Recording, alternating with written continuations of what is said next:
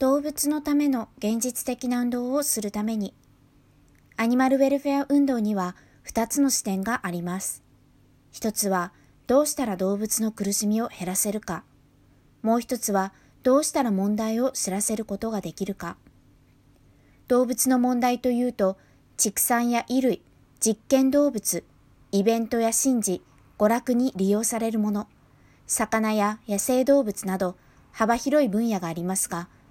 どの分野にアニマルウェルフェアで取り組むべきかの判断基準は、一般的な理解が得られるか否かが大きいと思われます。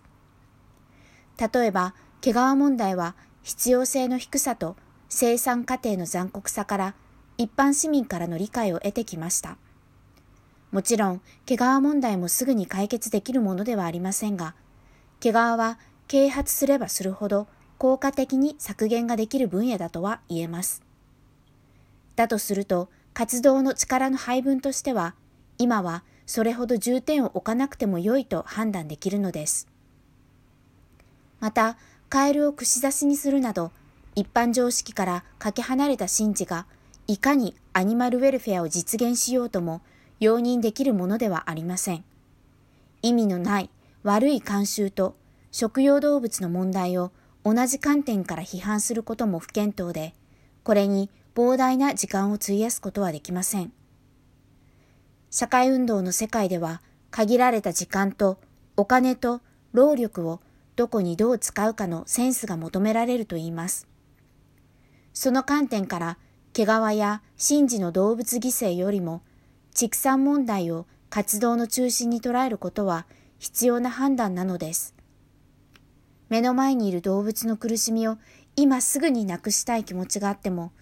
動物問題が単純ではない事実も受け止めなくてはなりません。運動は本質を踏まえて考えることも重要です。本質にも二つの視点があると思います。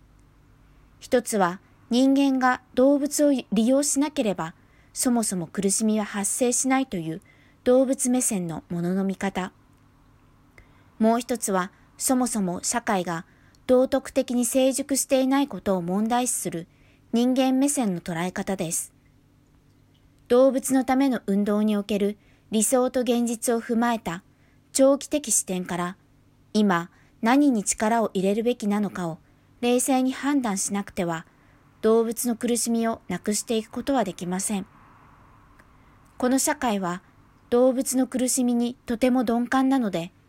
まずは最低限耳を傾けてもらうこと、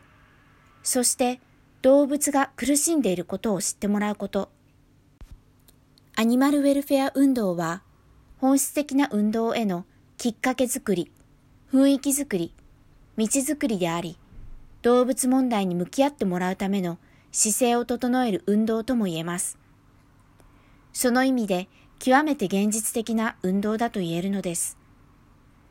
あなたも一緒に動物たちの苦しみを効果的になくしていく社会運動に加わりませんか？